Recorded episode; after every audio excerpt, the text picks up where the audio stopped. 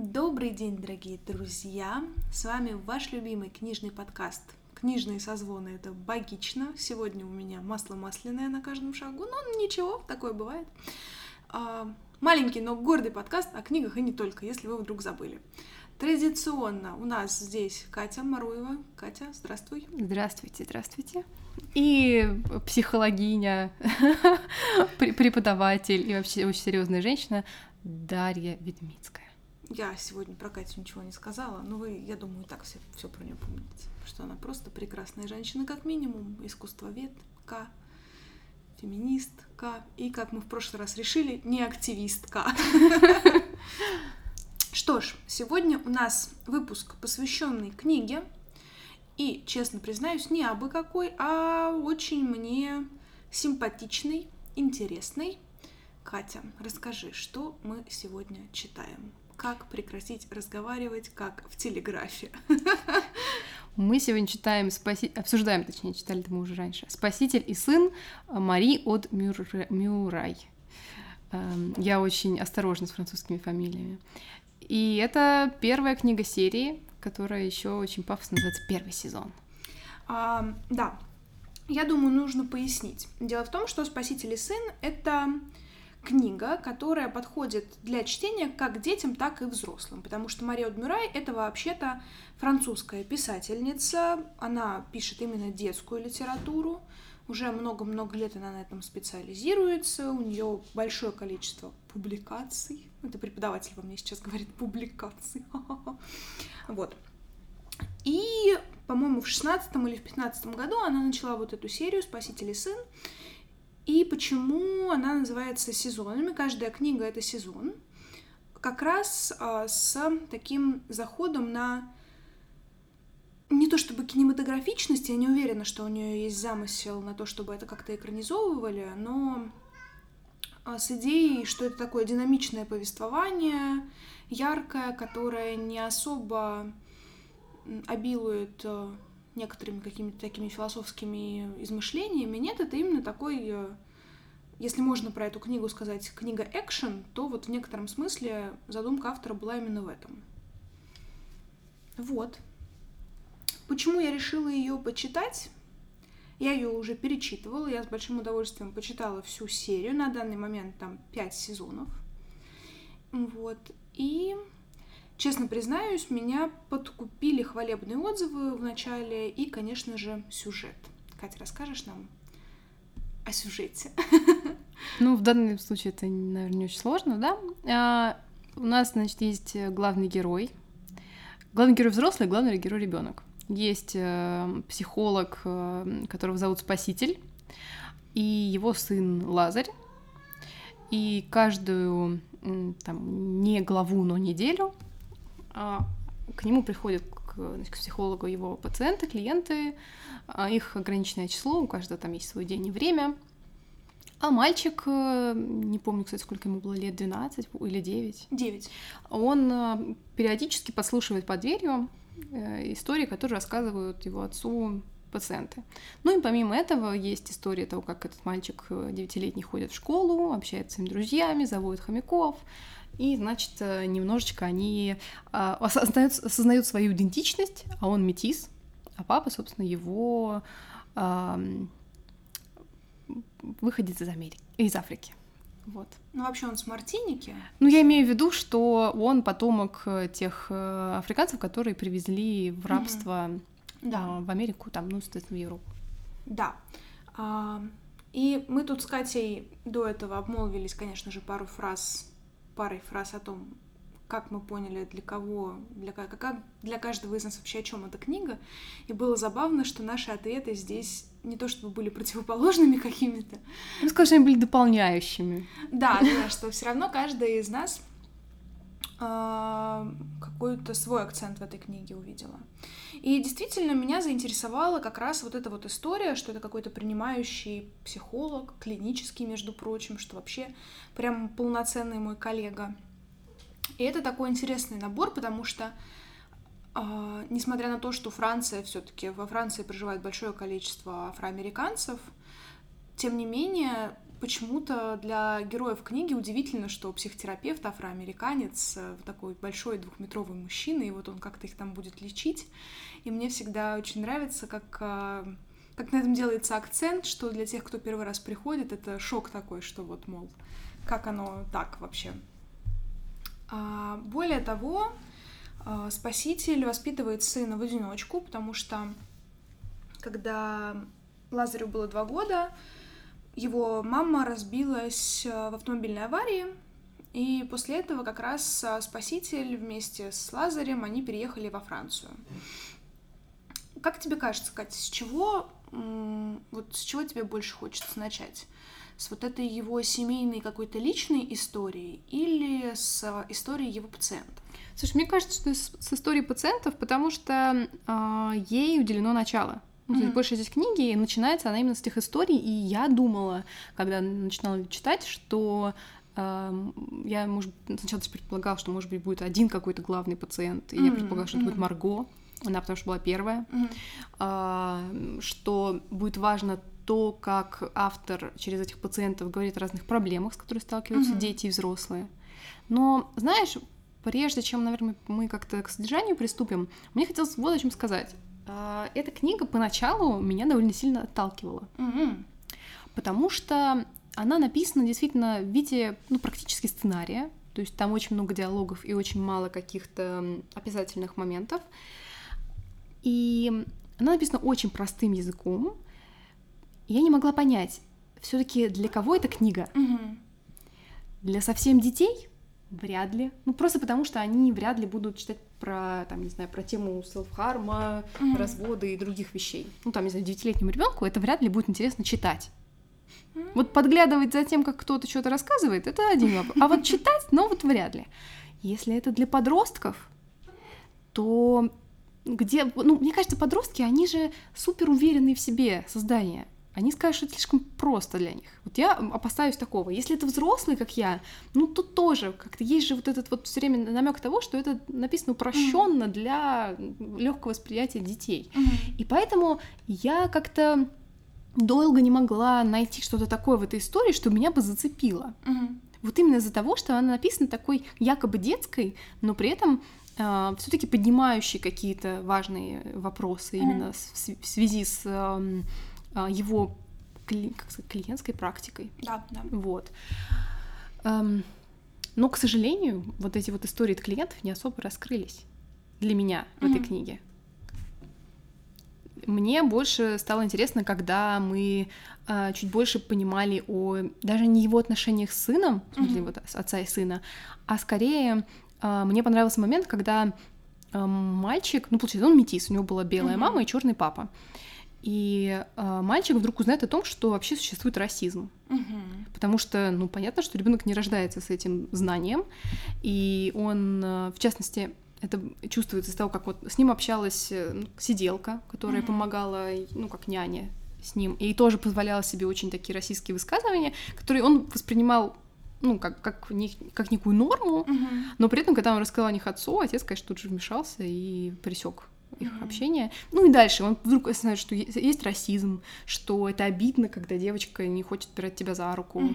вот. И девочка говорит, как, он, как у него может быть белая мама, если он выглядит, значит, так а не, а иначе. Да, что и вот эти вот не рождаются. Да, и вот эти вот моменты, было... когда э, он вдруг осознает свою идентичность, и потом из-за этого отец берет его на свою, получается, родину и знакомит mm-hmm. его то есть, с корнями. Вот этот момент мне понравился очень сильно, но это буквально последний, там, ну, последняя треть, условно говоря. А, вот, так что теперь давай перейдем к тому, что по твоей специальности. А, не, подожди, мне сначала тоже хотелось продолжить вот эту линию, о которой ты начала. А, дело в том, что мне здесь важно отметить, что все книги серии, они идут единой линией. То есть между дальнейшими сезонами нет каких-то перерывов. И поэтому за основными пациентами спасителя мы продолжаем следить и дальше. И их истории во многом раскрываются, герои, честно тебе скажу, герои становятся какими-то достаточно близкими, значимыми, ты их уже э, воспринимаешь как-то близко к сердцу. И вот здесь, кстати, для меня спорный момент, потому что такое чувство, что до этого у спасителя не было практики никакой. И вот как будто он ее сейчас начинает, и поэтому как бы а, вот именно с этими героями у него выстраиваются такие особые отношения. И это какой-то вот, вот тут такой сложный момент. Мне кажется действительно важным обсудить, для кого эта книга. Потому что, с одной стороны, мне кажется, что на самом деле 9 лет — это тот возраст, когда ребенку вполне можно это читать. Просто это книга, которая требует обсуждения с родителем. Потому что это настолько, вот знаешь, мне не нравится, как это говорят, ну типа вот социалочка. Потому что в книге действительно поднимаются вопросы, которые очень актуальны. И все те запросы, все те проблемы, которые есть у героев, у пациентов спасителя, как раз с этими проблемами ко мне обращаются дети на телефон доверия. И, к сожалению, они как бы чем дальше, тем более ранние обращения возникают. То есть дети все более и более раннего возраста начинают обращаться вот с этими особенностями. Поэтому мне кажется, что читать, ну, лет 9, ладно, но вот где-то с 10 можно более чем. Потому что действительно здесь и расизм. Может быть, просто эти проблемы пока не кажутся нам максимально актуальными там, для России, например ну, тот же расизм, да, все таки для нас это какая-то такая проблема, как бы не первоочередная. Нет, слушай, а вот этом, ну, об этом я как раз бы хотела немножко поспорить. Мне как раз кажется, что эта книга хорошо объясняет нам, тем, кто не знаком с этой mm-hmm. проблемой близкой, вот, ну, как бы по-настоящему, каково это изнутри. Да, это я И вот согласна. это мне понравилось, потому mm-hmm. что я смогла посмотреть на это не только, ну, как бы с теоретической точки зрения, но еще и как-то примерить на себя через ребенка, потому mm-hmm. что, ну, как бы по сути, ты так же, как он, как бы это неизвестное на себя, значит, mm-hmm. приобретаешь. Вот. И поэтому как раз тема расизма, мне кажется, здесь очень хорошо понятна. И в этом смысле... А вот какие-то другие темы, а, которые, ну, являются действительными проблемами mm-hmm. в ситуации, если это а, ребенок без такой проблемы, mm-hmm. я боюсь, что ему просто не будет интересно. Ну, грубо говоря, ты ему как родитель даешь книжку, говоришь, ну вот почитай хорошую книжку, что мы с тобой обсудим. А он начнет и такой, мне что-то неинтересно. Ну, так а в я вот, проблема? Знаешь, я типа, больше, я значит, больше про это, то, что мне кажется, а, что она, вот в этом может быть проблема. Mm. То, что ты как взрослый можешь почитать, там, озадать, как-то озадачиться тем, что вот есть какие-то такие проблемы, mm. не поговорить ли об этом с своим ребенком, например, ну, как mm. вариант. Но то, что это реально будут читать дети, у меня прям есть какой-то вопрос. Ну, я здесь, наверное, зайду тогда с практической точки зрения. Я реально знаю детей, которые эту книгу читали э, разных возрастов, и как-то в основном она у них э, вызвала какой-то живой отклик. По крайней мере, я не встречала тех, кого, ну, как бы, кто бы как-то вот э, откинул ее, да, и сказал неинтересно. Да, были те, кто не продолжил чтение дальше, но были те, кто как бы вот э, заинтересовался этой историей максимально. Mm-hmm. А, для подростков, да, она действительно может быть простовата, с другой стороны, подростки очень разные, и как-то... Поэтому я бы просто здесь не стала грести их под одну гребенку. А для взрослого, ну, наверное, для многих это какой-то такой, знаешь, вот прям душевный отдых, потому что мне кажется, несмотря на все проблемы и всю ту мрачность этих проблем, которые в этой книге есть, на самом деле история очень добрая. Очень добрая, светлая, о каких-то правильных ценностях и ориентирах. Даже о том же расизме, да, про него можно очень по-разному рассказать. А здесь, опять же, может быть, за счет того, что это показано на примере девятилетнего ребенка, это так легко воспринимается. Ну, как-то вот именно в плане понимания да, происходящего. Да, да. И вот все-таки, наверное, здесь нужно отдать должное Марии Одмюрай и ее опыту, как это все. Ну вот знаешь, как будто реально какие-то моменты ребенок тебе рассказывает. Например, был момент, когда в школе попросили написать сказку какую-то, и как раз Лазарь написал сказку о том, что встретилась белая волчица с черным волком, и у них родился серый волчонок. И вот, ну вот это же, ну вот оно реально так работает, понимаешь? Вот дети, они реально так делают. И когда я читала какие-то вот эти отдельные эпизоды, они мне так откликались именно с точки зрения вот этой вот реалистичности, что я читала, ну прям у меня улыбка, конечно, не сходила с лица. И мне кажется, в целом эти книги, они вот как семечки проглатываются, щелкаются вообще на раз-два как-то, ну не знаю, по крайней мере, вот у меня они проходят там за один-два вечера в легкую, очень приятно. И если мне хочется поднять себе настроение, то вот э, это для меня такой универсальный солдат. Отлично. А вот с точки зрения тебя как профессионала, вот э, как тебе а, у, у автора ведь нету, насколько я знаю, психологического образования, то есть она не практикующий mm-hmm. психолог. Поначалу я думала, что это возможно, написала mm-hmm. книгу практикующий психолог, который непосредственно работает с детьми и как mm-hmm. бы хорошо знает тему. Но вот как мы выяснили, пока готовились к подкасту, что это не так.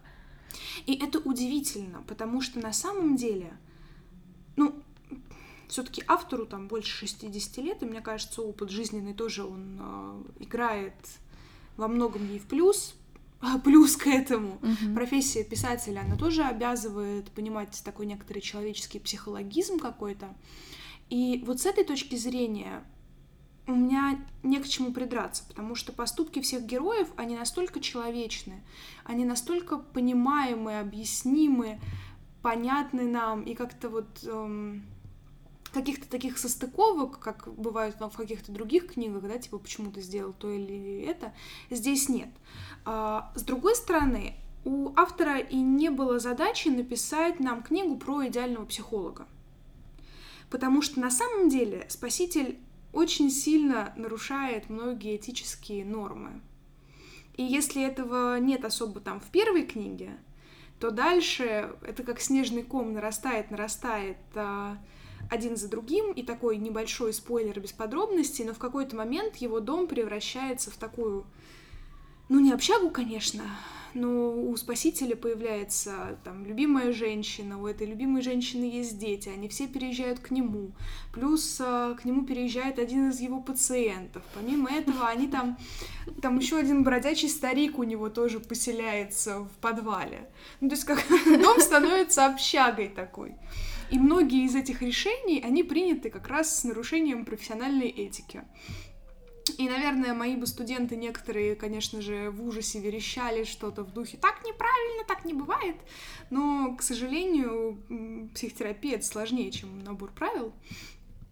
И ты знаешь, вот это, кстати, для меня важный момент, потому что, с одной стороны, это может возмутить. И я действительно знаю людей, которые, прочитав вот эту книгу, ну, например, момент, когда психолог э, в общем, у одного из его пациентов, он работает как с подростками, так и со взрослыми, и у одного из его пациентов случается достаточно непростая ситуация, его маму госпитализируют, и мальчику негде жить. Это, ну, как бы, в смысле, он подросток, он может жить один сам, но у него есть проблемы с саморегуляцией, и поэтому он не может ходить нормально в школу. Mm-hmm. И что делает психолог? Он э, поселяет этого мальчика у себя. Ну, как бы, по-моему, всем понятно, что это прям э, определенное нарушение этики, с одной стороны. А с другой стороны, мне кажется, это настолько человеческий и понятный поступок, что он не вызывает вопросов. Потому что ты не можешь не переживать за человека, с которым ты проработал энное количество времени, и странно было бы бросить его на произвол судьбы в сложившейся ситуации. Ну да, тем более он же не ведет с ним э, консультации в то время, когда он у него живет. Да. Он же не да. является его непосредственно клиентом все то время, когда да. он находится у него в доме. И понимаешь, вот это сложный момент. С одной стороны, я не осудила бы какого-либо психолога, который в реальной ситуации повел бы себя иначе. Но я и не осудила бы того, кто это сделал. Поэтому вот это как раз про такую некоторую субъектную позицию профессионала, да, что у меня есть одна преподавательница, и она всегда говорит одну такую важную для меня фразу. Можно все, вопрос зачем. А, вот это как раз а, такая же история. Спаситель совершает какие-то ошибки, но он а, берет на себя за них ответственность берет за себя на них ответственность. Отлично, вы поняли.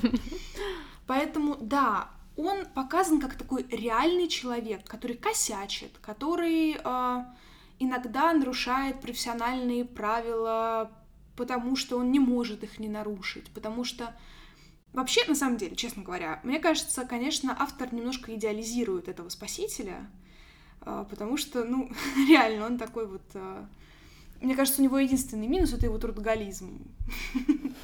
Ну и, ну и то, вот я это списываю на то, что это просто некая упрощенная форма литературы, что здесь нет задачи да. расписывать на еще миллион страниц то, значит, какой он человек и какая там у него самого психология.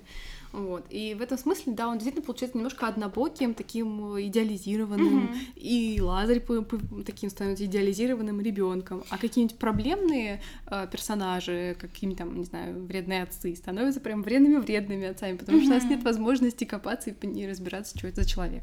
Ну, хотя, знаешь, тут я сейчас сама себе немножечко противоречу.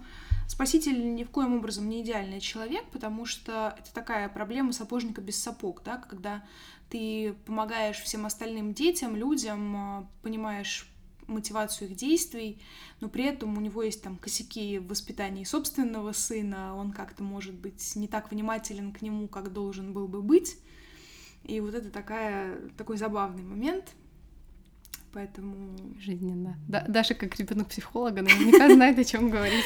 Да, я всегда смеялась, что моя мама воспитывает всех детей в школе, кроме одного, то есть кроме меня. Вот, мне кажется, да, это такая история. И поэтому, не знаю, я немножечко в этом смысле влюблена в Спасителя, потому что он мне очень понятен, и мне очень понятна его практика.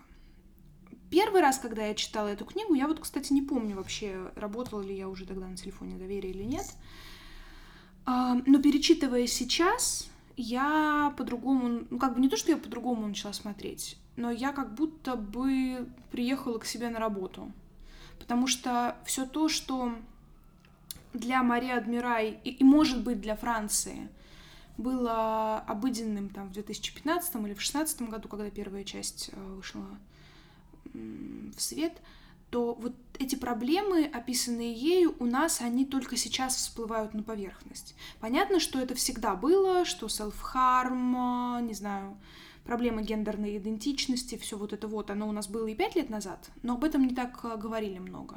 Mm-hmm. И мне кажется, вот этим книга и хороша, если мы возвращаемся сейчас, э, а я вернусь э, в, на момент, почему она полезна подросткам, может быть, не всегда подросток знает, как заговорить с родителем о своих трудностях.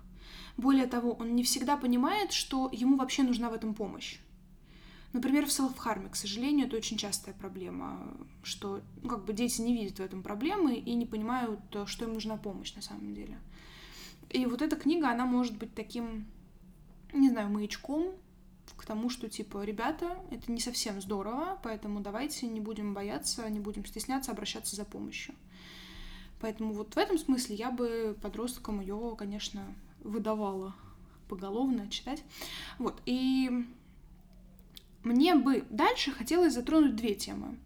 А, это действительно проблема происхождения, проблема корней, проблема, может быть, даже таких семейных скелетов в некотором смысле. И другая часть это все-таки непосредственно такие самые запавшие в душу клиенты, спасителя, их проблемы. Ну давай с клиентами разберемся. Катя на сладенькое оставляет то, что ей понравилось больше всего. Нет, потому что я как раз сейчас, пока ты говорила об этом, думала, и я хотела сказать, что это как раз про клиентов, что а, я вот сейчас пытаюсь ну, как бы вспомнить, какие там были проблемы, ну, в смысле у клиентов, угу. и они все были супер нетипичные, как кажется. Что ну, ты есть, имеешь в виду? Ну, там была проблема селф-харма. Там была проблема того, что девочка как бы мыслит себя как мальчик и хочет называть себя мужским именем. Не и хочу они там тебя расстраивать. Я, ну, я понимаю, что для тебя это может вообще обычная вещь, просто, не знаю, каждый день с этим сталкиваюсь, но э, я как человек, который с этим сталкивается в основном mm-hmm. из какой-то поп-культуры mm-hmm. или из какого-то информационного поля, э, то я про все эти темы, конечно, тоже знаю, mm-hmm. но мне кажется, что это какие-то супер редко всплывающие. Редко проговариваемые, проговариваемые темы. Поэтому мне кажется, что они были все супер разные и супер такие, mm-hmm. типа, нетипичные ну и болезненные. Там было то, что э, есть семья, у которых э, мама открывает в себе гомосексуальность и теперь живет с девушкой, и ее взрослые дочери, не мог, подростки не могут этого mm-hmm. никак принять. Что тоже как бы ну, ну, давай уже необычно для нас. Давай как бы будем упорядочивать, да? Mm-hmm. Давай начнем, а, наверное, с первой девушки, с которой, собственно, и начинается книга. Книга нас встречает первым приемом спасителя. Вот к нему приходит новая пациентка. А, здесь, кстати, вот в чем еще интересный момент. То, как работает система психологической помощи во Франции. Она несколько отличается а, в нашей стране и во Франции. Здесь первая пациентка, Марго, она занимается, у этого есть разные названия, катинг, self-harm, в общем, она делает такие порезы, надсечки на руках, э, и вообще, как бы это может быть на разных частях тела. И у них э, в школе медсестра просила девочек и мальчиков в том числе завернуть рукава, посмотреть, э, есть ли там надсечки. И вот она обнаружила у ряда девочек наличие их и, скажем так, выписала им направление к психологу. И вот как раз Марго приходит вместе с мамой, Марго 14 лет, и она приходит вместе с мамой к спасителю по направлению вот этой вот медсестры. А делается это потому, что у нее вообще мотивация очень простая, побыстрее разделаться с психологом, чтобы он а, выписал ей справку, что с ней все нормально, потому что она очень хочет поехать э, там, в какую-то учебную поездку там, для изучения латыни или что-то в этом духе. И, соответственно, ей сказали, что ты не поедешь, пока у тебя не будет разрешения от психолога. Хотела бы я, чтобы в наших реалиях было нечто подобное, но, к сожалению, у нас это так не работает. Вот, да, как я уже сказала, Марго занимается катингом, а, и это такая семья, мне кажется, это вообще интересная очень семейка такая. Э, по описанию, в общем, родители Марго в разводе, и если верить ей, то папа у нее идеальный, прекрасный человек, а мама такая депрессивная, то депрессивная, то истеричка, то вообще какая-то, короче, не такая. А, и в противовес Марго у нее есть младшая сестра Блондина, Баландина, там ей 12 лет, и она такая вся супер гиперактивная, и она как раз не поддается на папины никакие провокации, она считает его таким тоже каким-то неправым, ну, по версии этой героини. Вообще там все неправы, судя по всему. В общем, это такая гиперактивная девчонка, у которой тоже есть свои проблемы. И, к сожалению, в нашей реальности вот этот катинг — это действительно очень большая проблема, с которым мы встречаемся повсеместно, как бы, ну, хотя, не знаю, вот в твоей школе, когда ты была подростком, было нечто подобное? Э, скорее нет. Э, я знала только одну девочку, которая, ну, понимаешь, моя школьная юность, ну, кстати, как и твоя, пришлась примерно в 2007 год, и тогда в моде были эмо. И была одна девочка, которая слушала активно эту музыку, mm-hmm. считала себя эмо и тоже, конечно же, резала вены. Вот. Но она делала это именно исходя из э, вот этой вот субкультурной... Mm-hmm. Философии. Да. А не из того, что она как-то пыталась справиться с эмоциями. Ну да, тут надо сделать такую ремарку, что резать вены и заниматься селфхармом это немножко разные вещи. Да, но при этом, если как бы немножечко завернуть с другого бока, я сама регулярно занимаюсь селфхармом. Когда я начинаю нервничать, могу пойти в ванну и расковырять себе все прыщи на лице. Это же тоже self-harm, ну просто да. такая легенькая версия. Так что в целом это, ну, это не только подростковая вообще Именно история. Так. Я бы тут посмеялась, что я тоже занимаюсь self-harm, когда хожу на эпиляцию. Но нет, на самом деле эта тема достаточно распространенная и старая, и во времена нашей молодости. Это тоже встречалось, но не было столь распространено потому что действительно тогда, в те времена, как-то было модно, может быть, показывать руки с надсечками, но это было скорее каким-то хвостовством, типа, смотрите, я тоже умею, я помню, моя знакомая там, значит, как-то выскребла имя молодого человека, в которого она была влюблена у себя там на руке. Ну, а как бы, опять же, да, мотивация к этому, понятное дело, была абсолютно другая. И вот здесь, кстати, мне на память приходит один фильм, я не знаю, смотрела ты его или нет. Он называется «13». И это, по-моему, фильм года так 2007 кстати. ну, может быть, чуть постарше. Его снимала Ники Рид, которая достаточно знаменитая актриса. Она снималась в «Сумерках». И она же, по-моему, то ли срежиссировала, то ли спродюсировала этот фильм. Он о двух девочках-подростках, которые как раз сталкиваются с такими подростковыми ужасами, типа там разводов родителей, первые влюбленности, первые приемы наркотиков, а, вообще вот эти вот э, ужасные тусовки, и в том числе self-harm. достаточно трагичная история. Я в подростковом возрасте, честно говоря, не знаю, сколько раз его посмотрела. Мне кажется, миллион, наверное. Причем я не очень понимаю, как бы, что я в нем находила. Не знаю, но мне, мне он очень нравился, и мне кажется, что он как раз очень хорошо показывает вообще, как разворачивается вот эта подростковая драма, все переживания, и в том числе, как проявляется катинг, как он появляется в жизнях подростков и так далее. И на самом деле мне нравится, как в книге показана динамика отношений Марго и Спасителя. Что, ну, Марго в целом, она такая депрессивная, пограничная девушка, которая находится в сложной семейной ситуации, и ей очевидно нужна помощь, но это, знаете, как такой маятник. Вот в один момент она готова получать эту помощь, и все в порядке, но потом у нее что-то перещелкивает, и она уже на другом полюсе, она не хочет никуда идти, она считает, что психолог ужасный и так далее. И вот это тоже важно понимать, что так бывает, когда тебе плохо, ты пытаешься получать помощь, но ты не всегда, как бы процесс получения помощи это не всегда что-то приятное, к сожалению. И тебя может эмоционально болтать. И поэтому вот то, как разворачивается история Марго, мне кажется, это хорошо демонстрирует. Какие у тебя переживания вызвала вот эта линия? Mm, ну, честно говоря, никаких. ну, то есть мне было интересно то, что такая тема вообще поднята, как, mm-hmm. и, как и со всеми. Мне было интересно, как он коп, ну, как бы копается, разбирается, и mm-hmm. становится понятно, что вот тут вот есть то, о чем вот что сначала не видно в отношениях, mm-hmm. тут есть другое. Um, в целом, да, она как бы самая, наверное, драматичная, вот именно из тех, которые описаны, именно вот чтобы она была продолжительная mm-hmm. и при этом имела какую-то прям кульминацию.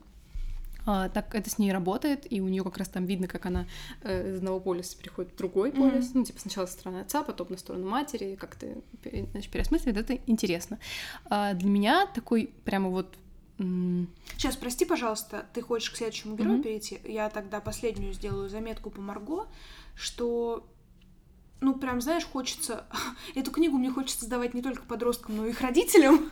Это потому да. что, к сожалению, есть такая проблема, что родители...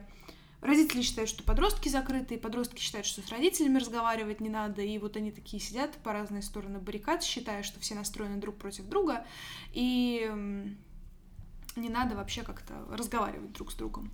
А вот это как раз а, прямо красный флаг, что родители, пожалуйста, смотрите за своими детьми.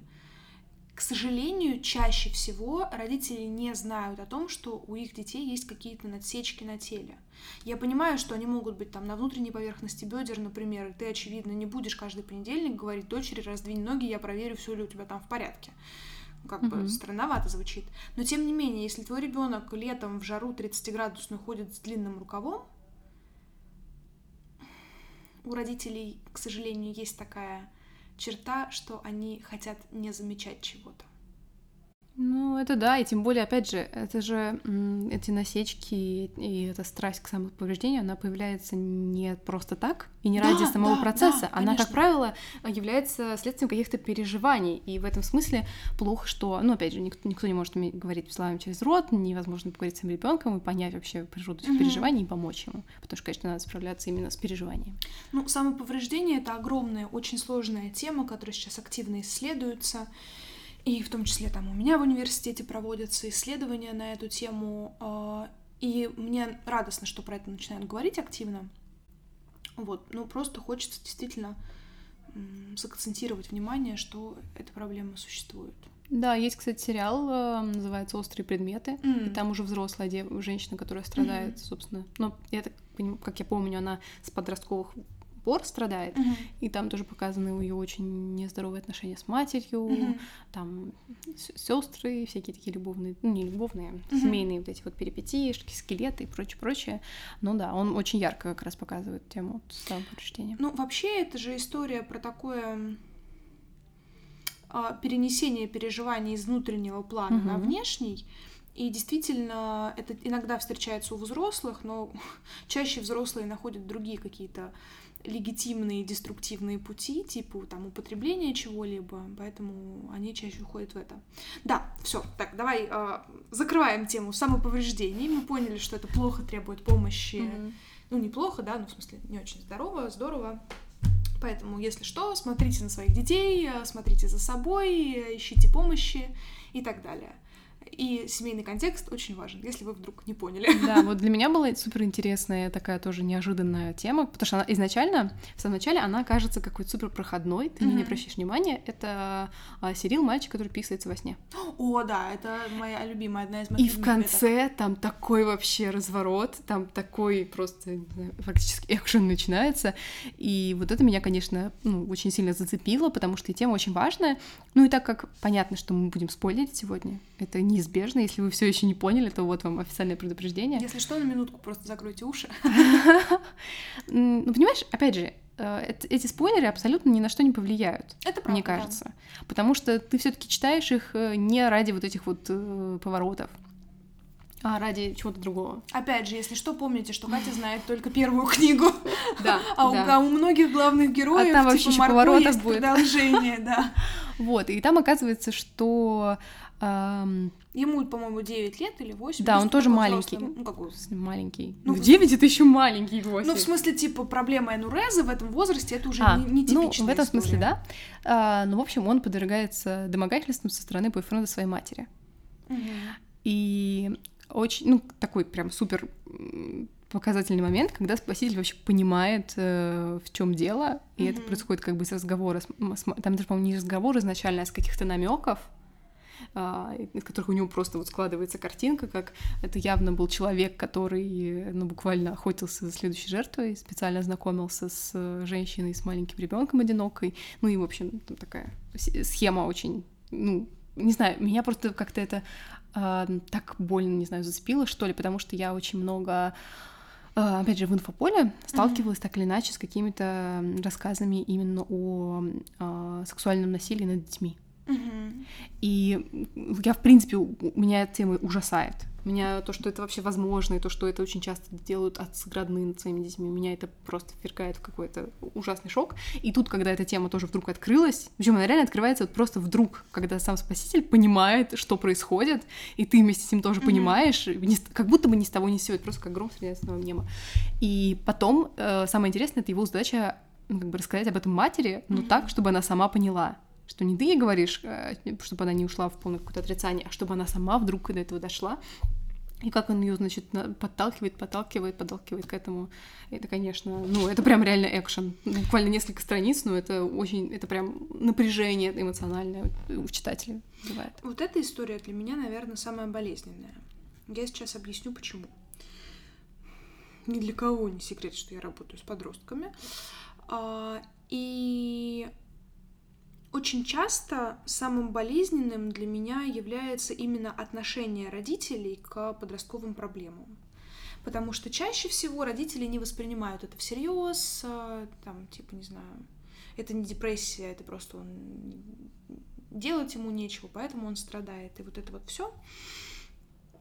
И поэтому у меня такую, знаешь, а, слепую злость вызывает поведение вот таких родителей, которые как-то открещиваются от проблем, пытаются решить их простыми какими-то путями.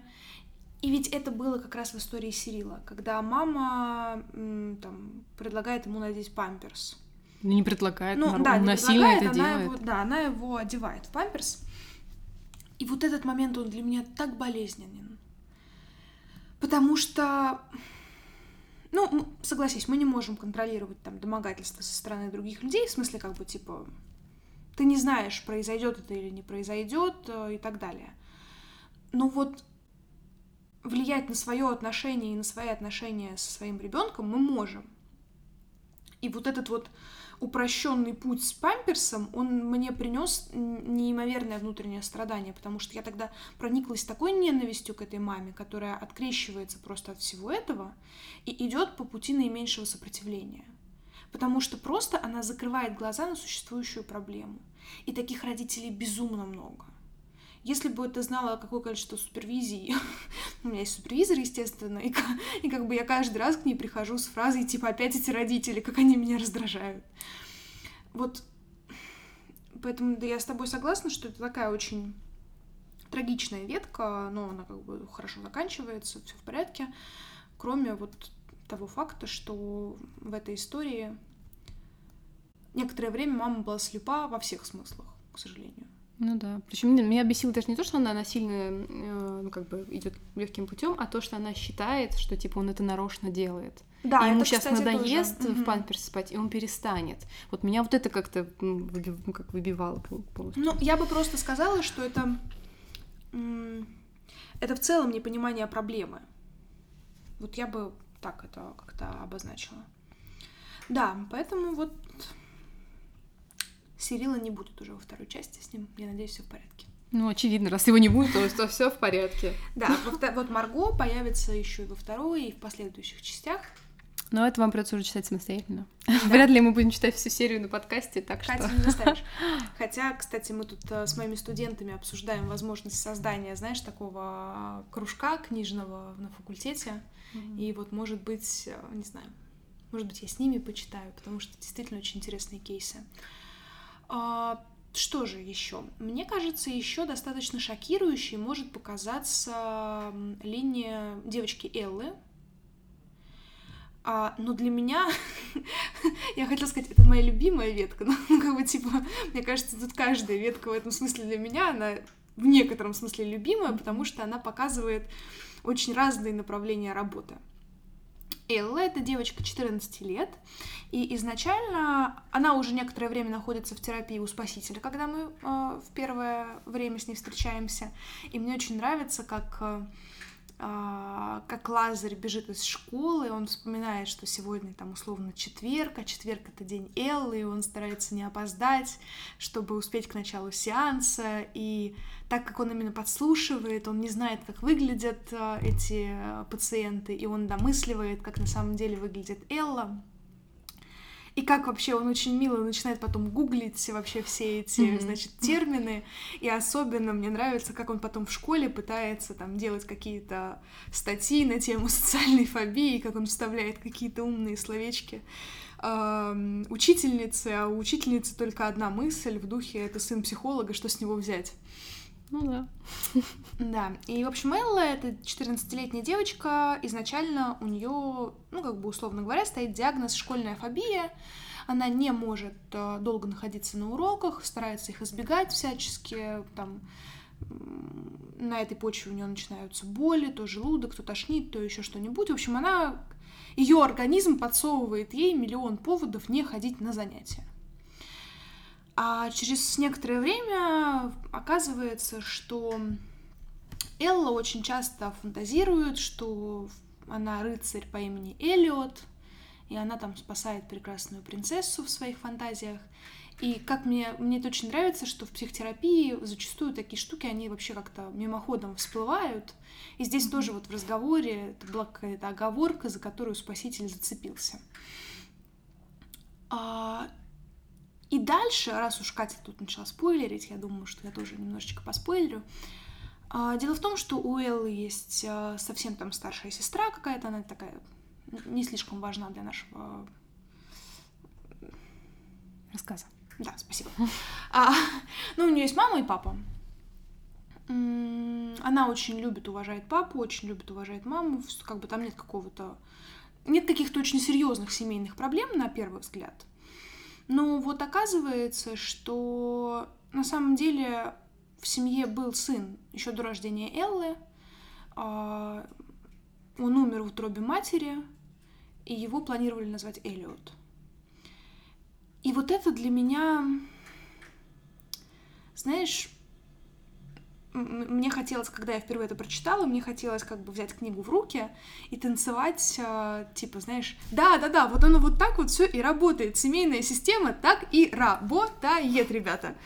Потому что я не знаю, может быть, у Марии Дмюра есть какое-нибудь там психологическое образование, которое она скрывает, или, может быть, она, не знаю, так сильно интересуется этой темой, но это действительно так работает. Семейная система — это штука, от которой ты не убежишь далеко. Она тебя настигнет. И, грубо говоря, вот в этом семейном поле находятся все. Там, нерожденные дети, абортированные дети, э, не знаю, убийцы, самоубийцы, кто угодно. И так или иначе они каким-то образом вылезают на свет Божий. Вот в данном случае, да, это отразилось на том, что Элла, она фантазирует о том, чтобы быть Элиотом.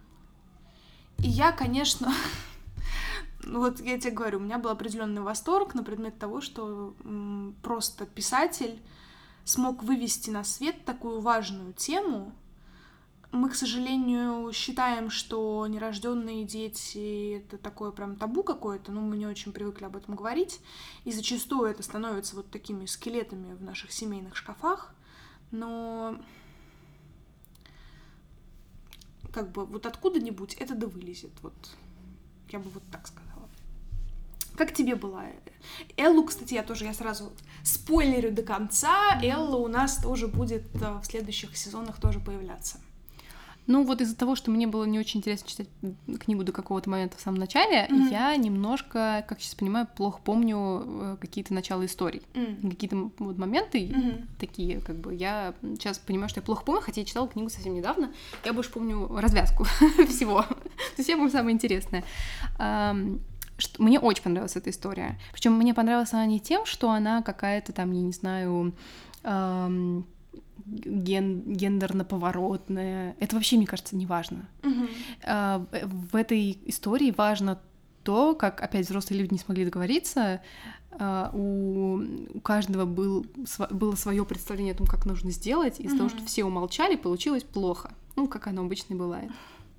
Потому что э, и там ну, такой как поворот, скажем так, для меня был момент, когда э, спаситель, ну как бы их раскручивает, раскручивает, раскручивает, и получается, что э, когда отец предложил назвать девочку как бы в честь брата э, Эллой, это не было э, замещение или вымещение, как восприняла mm-hmm. это мать, это была попытка ее утешить, потому что он сам э, в своем опыте детском uh-huh. сталкивался с такой практикой. Uh-huh. И вот этот момент, как вот эти вот э, вещи наслаиваются в нас, проявляются, какие-то э, решения еще там, не знаю, наших родителей, бабушек, там неважно. Это все вот снова идет этим кубарем, и из-за того, что у каждого свой взгляд, угу. это наслаивается и такого, не знаю, гибрида. Вот знаешь, как, как куски пластилина не смешали, а вот так нам mm-hmm. друг на друга нацепили, и получилось, не знаю, не снеговик, а черт знает что. Вот. И из-за этого страдает э, ребенок, который не может тоже понять, кто он есть. Mm-hmm. Он должен замещать брата, он должен быть как, он должен быть что, он вообще кто такой. И, конечно, для подростка это, ну, это, в принципе, вопрос, который он, его интересует, кто он вообще по жизни. А когда на это еще наслаивается столько дополнительных реальностей из родительских mm-hmm. ожиданий или из родительских вообще практик, это понятно, что человек оказывается, вот этот маленький новый человек, оказывается в суперсложной ситуации. И то, как Элла, ну, она же вообще супер по-рыцарски, она боец, она очень это все, ну, как-то так решает вопросики вообще. Она хорошо держится. Да, да, и, ну, это, конечно, очень интересная история в этом смысле. Но, опять же, она интересна мне, как взрослому читателю, чтобы вот тоже взять и увидеть воочию вот эти вот разные идеологии взрослых, которые вот так вот угу. не совпали. И в, очеред... в очередной раз себе напомнить, что все люди живут с совершенно разными представлениями, ты никогда, не поговорив с ними хорошенько, а может быть, даже и разговоры не помогут, не поймешь, что же там на самом деле скрывается за их поступками. Мне кажется, знаешь, в чем дело? А... Ну вот ты в этом видишь там диалоги, там, говорить словами через рот и так далее, и так далее, но как бы каждый в книге находит свое. Конечно. Ты эту часть, подростки видят другую какую-то часть и так далее. И в этом, мне кажется, в этом и плюс вот этой литературы, что она подходит всем. А, но мне кажется, родителям она может быть еще, знаешь, в такой упрощенной форме доносит какие-то вот эти вот темы, на которые следует подумать. Но в целом, опять же, знаешь, если бы я не работала с подростками, мне бы тоже казалось, что все вот эти вопросы определения гендера — это какое-то что-то для нас очень чуждое, что на самом деле у нас в обществе отсутствует, это вот просто в телевизоре и в интернетах, значит, все вот эти вот проблемы нам рисуют и изображают. Не, я как раз так не считаю. Ну, это я так сейчас тоже немножечко утрирую. Но тем не менее, а, именно в подростковом возрасте вопрос гендера, он встает очень остро.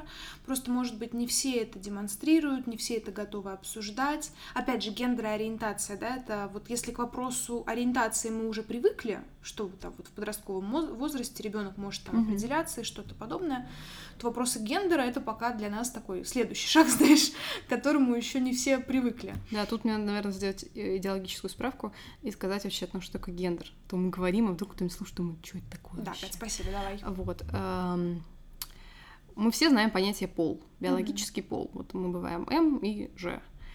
А, но в какой-то момент э, там, теоретики, потом психологи и другие люди а, заметили, что на самом деле ситуация немножко сложнее. И в тот момент, когда ребенок рождается, а, на основании того, какие у него гениталии, мы, точнее мы, а значит те, кто родители или там, не знаю, доктора, они говорят, о, это девочка. Родители такие, М, девочка, понятно, мы покупаем куклы, мы плетем косички, мы надеваем платье, мы вводим на театральные, там, не знаю, музыкальные кружки, а в случае, когда говорят, о, это мальчик, а, значит, тут же все покрывается, я не знаю, синими самолетиками, машинками, роботами и так далее, так далее, так далее. А, гендер — это про то, какие к тебе есть общественные ожидания, установки, всякие социальные нормы, связанные с тем, вот каким гендером тебя обозвали. Mm-hmm. То есть гендером мужским или гендером женским. Именно обозвали, потому что изначально это все формируется, это дается. Вот в, гру- такой груз ожидания от тебя. Ты девочка, вот тебе, пожалуйста, твой чемоданчик. Но как бы сейчас вся вот эта вот гендерная проблематика, э, разговоры о гендере, там, не знаю, литература о гендере, какие-то исследования и другие вообще вопросы, и вообще, наверное, то, что мы так много говорим слово гендер, говорит о том, что мы сейчас уже не можем, не хотим, ну, короче, нам сложнее к этому относиться, как к некой заданной константе. Ну, я бы просто сказала, что у нас есть заданная константа в виде биологического пола. Да-да-да. Но это, она кстати... не определяет наш гендер. Я бы, ты знаешь, да. я бы обозвала это так. Гендер — это психологический пол.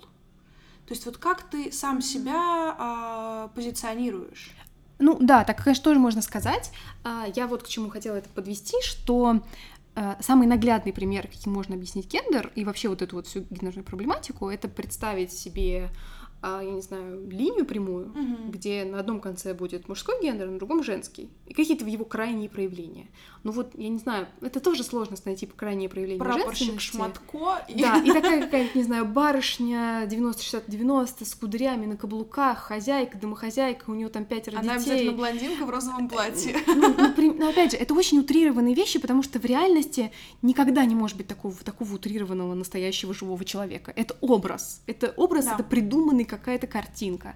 И вот каждый человек между вот на этой как какой-то вот на этой прямой mm-hmm. находит свою точку. Он ближе туда, ближе сюда, в тем, какие у него интересы. А может быть, даже это вообще не двухмерная, а какая-нибудь трехмерная история. Да, это очень-очень что... все широкие вещи, и а, все эти разговоры больше ведут к тому, что мы сейчас свободны выбирать то, как мы можем жить не пользуясь вот этим вот четким правилом, mm-hmm. что если ты женщина, ты должна выучиться научить инсулину медсестру, или ты там должна обязательно родить ребенка. Или если ты мужчина, то ты не должен плакать и должен много зарабатывать. И, и носить джинсы. Ну, не знаю, например.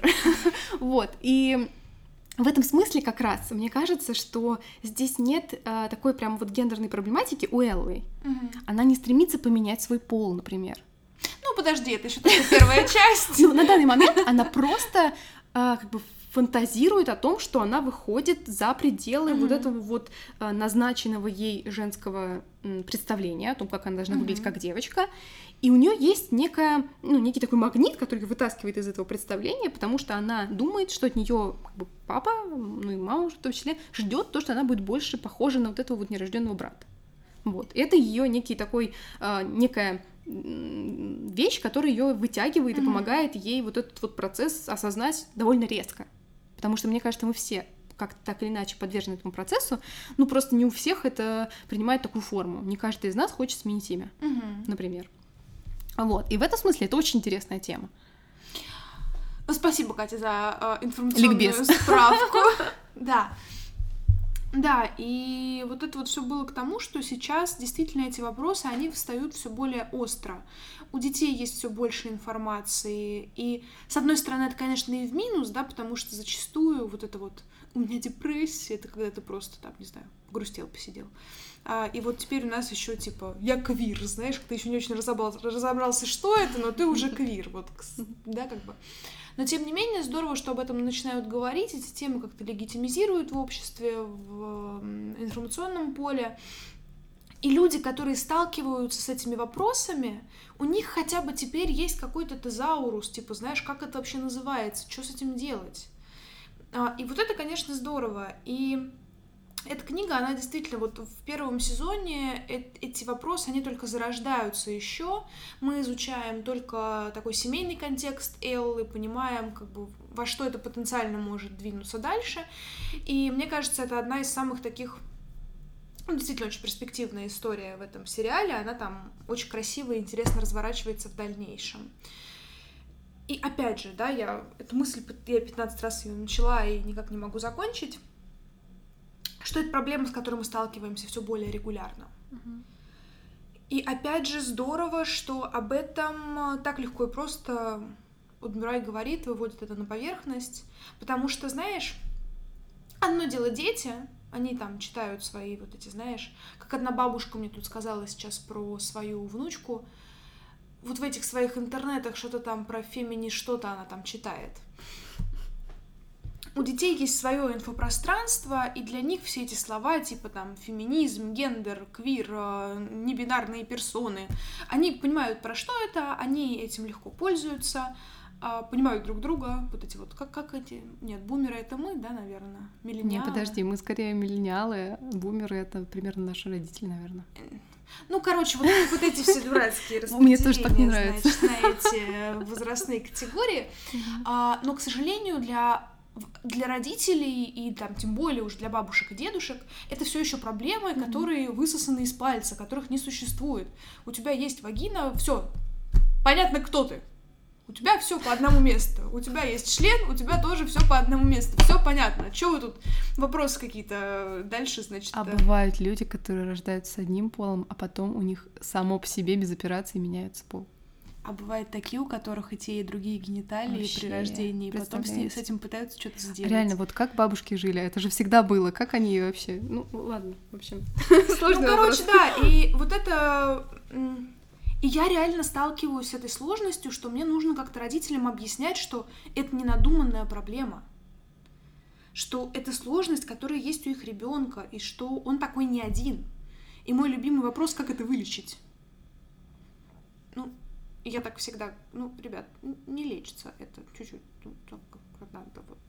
И мне каждый раз как-то вот я себя реально очень странно чувствую, потому что ты не понимаешь, какие слова подобрать, чтобы людям, в чьем пространстве вообще не было этих тем, mm-hmm. они вдруг возникают, и им резко с ними нужно разобраться. И поэтому, опять же, спасибо Удмюрай, которая очень легко, красиво вот эти темы вводит на поверхность и упрощает диалог о них. Вот, мне кажется, в чем ее такая в чем ее шарм. Да, согласна. Да. И, наверное, я не знаю, вот э, у меня еще один герой всплывает. Э, у тебя много еще героев? Не, у меня уже нет, нет героев. Эти самые яркие были для меня. А мне еще хочется отметить Габена все-таки. Это мальчишка-подросток, который, собственно, в, в книге начинает жить у спасителя, потому что его маму госпитализируют. И она в очень плохом состоянии, и как-то вот... У нее, по-моему, паранойя или что-то такое. Ну, паранойя это симптом угу. одного из заболеваний, там, это, возможно, шизофрения. Ну, кто я такая, чтобы ставить людям диагнозы, да еще из книжек. Ну, короче, да, это такой сложный парнишка, у которого тоже сложности в семейной системе, потому что он не очень понимает, кто его папа, он его никогда не видел, не знает. А, и, и при этом еще и мама такая требовательная, да, тоже, которая не очень адекватно себя, может быть, ведет. И вот, знаешь, мне кажется, это одно из самых красивых нарушений этики, которые делает спаситель. Но я уже об этом упоминала. И оказывается, что про Габена на самом деле не так уж и много чего можно сказать. Кроме того, что это такой типичный подросток, который ночами э, играет в Warcraft, э, не знаю, смотрит э, что угодно. YouTube. Да-да-да, и с утра не хочет ходить в школу. На самом деле, мне, кстати, кажется, что это тоже герой, который больше раскрывается в дальнейших книгах. Но знаешь, кто вот Скажи, пожалуйста, есть еще кто-то в этой книге, кто тебя, не знаю, бесил? А, тебя кто-то бесил? Не, ну не то, что бесил, но у меня вызывал такой... «Хм, это Луиза, мама друга Лазаря, которая влюбилась в Спасителя в какой-то момент. Mm-hmm. И то, как она резко влюбляется в Спасителя, это мне так было сначала смешно, а потом я такая, да там, типа, на себя посмотри, ты когда влюбляешься, тоже начинаешь какую-то херню делать. И тоже как бы из красного того, что человек увидела, все влюбилась. Слушай, я, кстати, в первой книге как-то к ней не особо никак не относилась, она не вызывала у меня каких-то эмоций. Кроме вот этих ее моментов, каждый раз, когда она что-то думает, а потом такая, ну я же не расистка. И вот это у меня вызывало смешок. Ты знаешь, а, в этой книге есть еще один персонаж, который вызывает у меня дикое умиление. Это учительница Поля и Лазаря. Это женщина такая достаточно возрастная. Она ведет уроки, получается, у третьеклассников, да, там 9 лет, это третий класс. И это такая, знаете, учительница-учительница которая несет на своих плечах э, груз ответственности за подрастающее поколение Франции. И она так умилительно пытается внедрять какие-то новые технологии в обучение. Она пытается каждый раз что-то менять э, в ходе занятия, чтобы это шло детям на пользу. У нее каждый раз ничего не получается. Ну, то есть из этого что-то получается, но явно не то, чего она хотела. И она такая вот, знаете, прям вот, ну, учительница-учительница, которая уже устала от детей, она уже, ну, еще как бы что-то пытается делать. И она пишет миллиард замечаний в дневник, э, там, то Полю, то Лазарю. И вот у нее каждый раз такие вот эти вот истощенные мысли. Но она как будто все равно любит этих детей, она к ним прикипела. И я каждый раз, когда про нее читаю, у меня действительно какие-то такие теплые чувства, типа, да, держись, тетя, я тебя понимаю. Ну, потому что ты, во-первых, работаешь с детьми, тебе легко ее понять, а во-вторых, мне кажется, что еще то, что у тебя мама работала в школе, да. и ты очень много так или иначе с э, именно как бы с точки зрения педагога смотрела на школу, мне кажется, поэтому тебе так это зашло. Я как-то вообще не обратила на нее внимания. Ну, я думаю, это все-таки еще из-за того, что я перечитываю, я более-менее ну, да. помнила там основных героев, и при первом прочтении я тоже на эту учительницу как-то внимания не обращала. Ну вот со второго раза это, конечно, просто... Это скрытый бриллиант. Да. Ну что, под конец немножечко затронем тему генеалогии.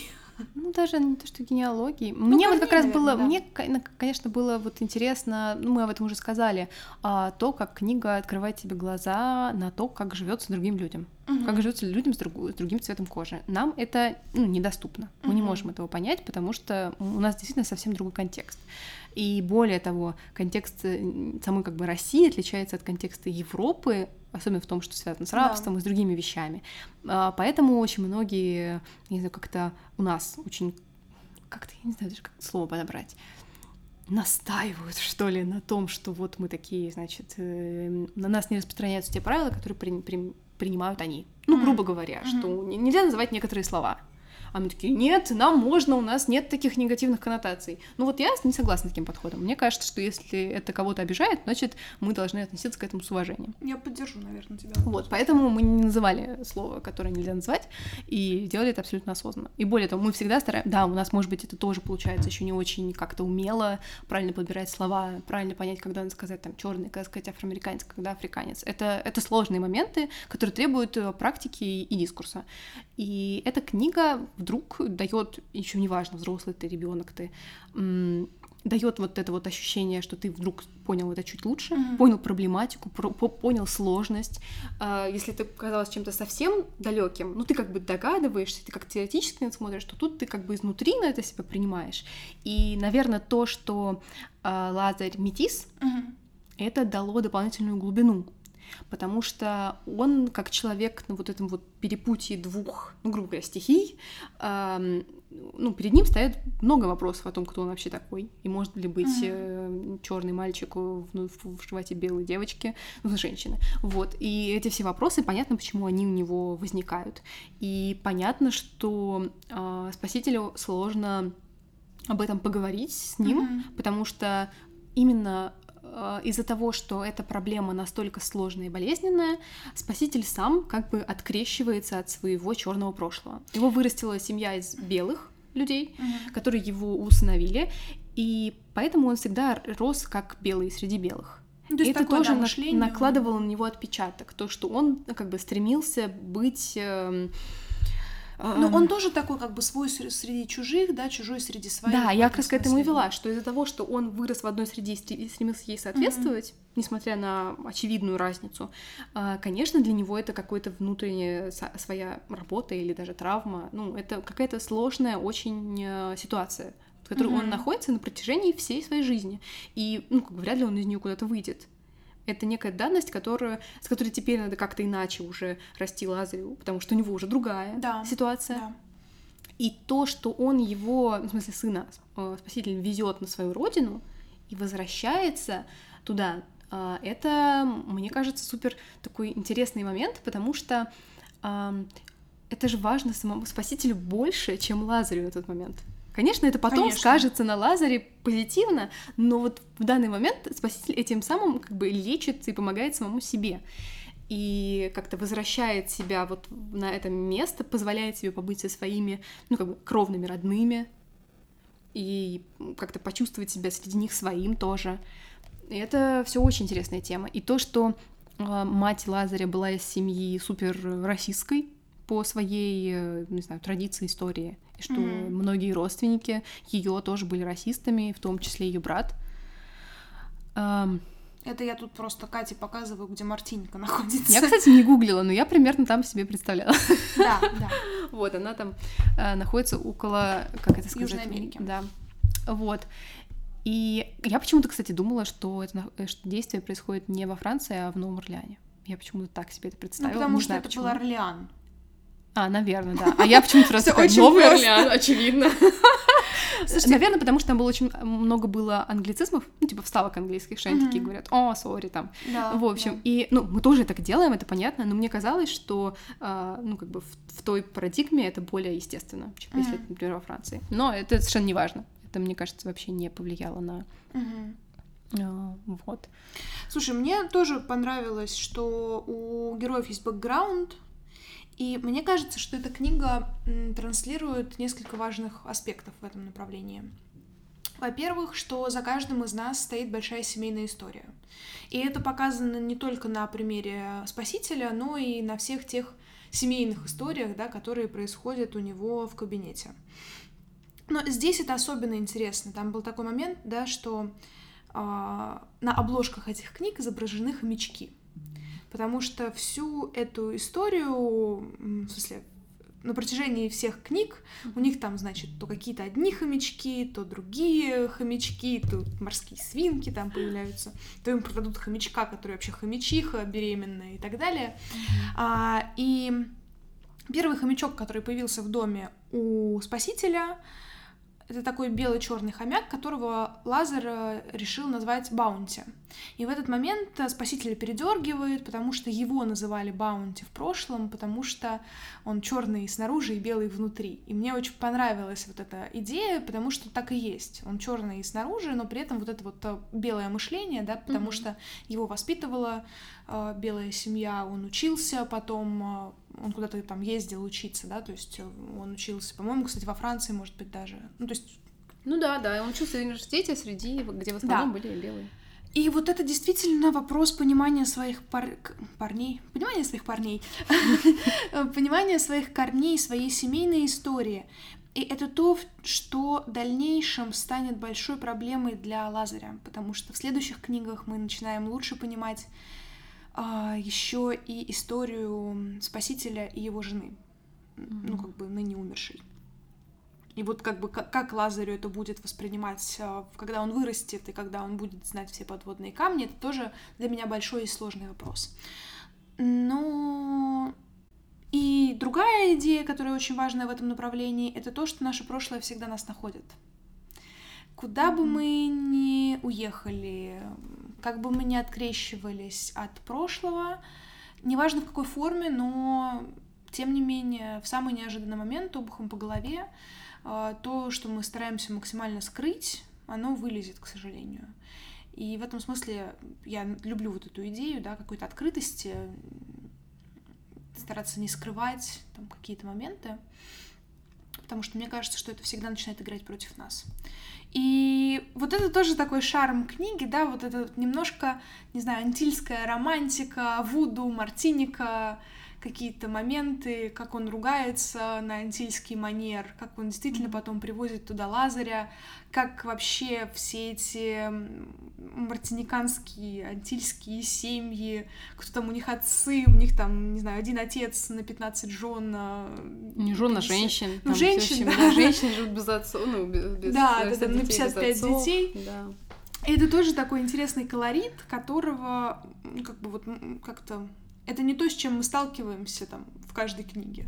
Mm-hmm. И как вы могли понять из предыдущего нашего выпуска, я надеюсь, вы его слушали, я вот люблю такие всякие вставки про малоизвестные для нас какие-то страны, регионы и так далее. Ну да. Я еще подумала, что это очень символично, что главный, как бы, главный злодей в этой книге альбинос. То есть как бы он белее белого. Ну, то есть, да. типа, он прям максимально болезненно белый. Вот. Да, mm. там еще и вообще драматичный момент будет в книге, я думаю. Но он такой... Вот, кстати, появление этого альбиноса, оно для меня в этой книге было странно. Наверное, оно как-то раскрывается в следующей, но в этой книге оно странное. То есть он просто долго-долго ходит вокруг дома, э, делает всякие страшные, устрашающие как mm-hmm. бы вещи, которые как бы не особо обращает внимания, а потом в какой-то момент просто заходит в квартиру и такой, типа, ешь таблетки, ГБН такой приходит и выгоняет его. Ты такой... Короче, «Э». к сожалению, это ружье, которое дальше, по крайней мере, вот на протяжении остальных четырех книг, оно не выстрелит. Вот это очень странно, потому что... А куда он потом делся? По-моему, его там то ли госпитализируют, то ли ну, закроют в, общем, да, в тюрьме, то есть что-то подобное. Да, я тоже ждала продолжения вот этой ветки. Но, к сожалению, вот пока ну, мне кажется, это нам, знаешь, как такой крючок того, что вот не все так там было просто, может быть, в этой семейной истории. Наверное, да. По крайней мере, это какое-то единственное объяснение, которое у меня есть на данный момент. И поэтому, когда они сразу после этого поехали на Мартинику, я подумала, что он едет как-то разбираться с этим чуваком. И я еще подумала, а зачем он туда едет, если чувак тоже очевидно Нет, нет, нет, это какое-то возвращение к корням, поэтому здесь все логично. А, вот, слушай, ну мне кажется, мы какие-то такие основные вехи проговорили, разобрали. Да, это точно. Но я еще хочу сказать, что несмотря на то, что я начала с того, что книга мне изначально не, ну как бы не очень понравилась, mm-hmm. а, в конце она оставила у меня только положительные mm-hmm. о себе ощущения. И когда mm-hmm. мы сейчас обсуждали, это было интересно обсуждать. И несмотря на то, что она кажется очень простой, мне кажется, мы больше часа о ней говорили, и, наверное, можно было бы говорить еще, если бы мы не устали. Ну, просто тут такое количество пластов, и тут, понимаешь, если бы я эту книгу дала своим студентам, я бы заставила каждого делать доклад про вот э, все те темы, которые мы сегодня приподняли просто. То есть я не могу сказать, что мы их глубоко обсудили. Нет, мы просто угу. а, рассказали, какие пласты здесь есть. И вот мне кажется, вот этим и хороша эта серия, что она очень легко и просто поднимает на поверхность какие-то проблемы и создает для нас вот этот дискурс, как ты всегда говоришь, да, вот этот контекст, а, внутри которого мы можем дальше что-то искать, обсуждать, развиваться, не знаю, просто находить поводы для того, чтобы об этом поговорить. Короче, я всеми силами топлю за то, чтобы все читали эту книгу, потому что, несмотря на всю свою легкость, ну, то есть реально ты ее читаешь очень легко, и они mm-hmm. еще по объему, каждый томик не очень большие, что-то там типа 250, нет, по 350 страниц, но читается очень легко и быстро. Поэтому, пожалуйста, читайте Марио Мюрай, читайте «Спасителя и сына». Я планирую, кстати, у, не, у нее большое количество книг, как я уже говорила, и многие переведены на русский язык. А у нее еще есть книга «Мисс Черити», это вот то, что я планирую у нее еще прочитать. По-моему, это книга про Беатрикс Поттер, которая известная иллюстратор детский который там животных очеловечивала, как-то она была, видимо, первой, кто это делал. Короче, я однозначно буду дальше знакомиться с этим писателем. Я с удовольствием жду продолжения. Марио Мюрай не заканчивает эту серию пока еще, она продолжает писать. На данный момент вышло пять сезонов. Я фанючка всех этих сезонов, мне очень все нравится. Так что многих героев, как я уже сказала, мы будем встречать и дальше, то есть автор их не забрасывает, не кидает как-то вот плывите сосиски, как говорят мои студенты, рассказали мне, что есть такой мем. И я теперь, когда я им даю какое-нибудь задание, я говорю, плывите сосиски. Вот э, как сосисок он не заставляет, в общем, Марион Мюррей плавать своих героев. Так что, да, я прям, конечно, люблю, рекомендую. Да, да, именно так. Ну и на этом, я думаю, нам пора, наверное, закругляться. А то я-то могу как бы про эту книгу еще миллиард часов, наверное, разговаривать. Да, спасибо, что послушали нас. А, ставьте нам оценки, пишите комментарии, подписывайтесь, делайте вообще все, что вы хотите. Пишите нам. Истощенные женщины, делайте все, что хотите. Да, да, пишите. Если вдруг кто-то по нашей рекомендации заинтересуется этой книгой, тоже дайте нам знать. Нам всегда приятно слышать, что вы что-то по нашим рекомендациям взяли на карандаш. Да. Нам радостно. Да. А мы с вами услышимся через неделю. Пока-пока. Пока. -пока. Пока.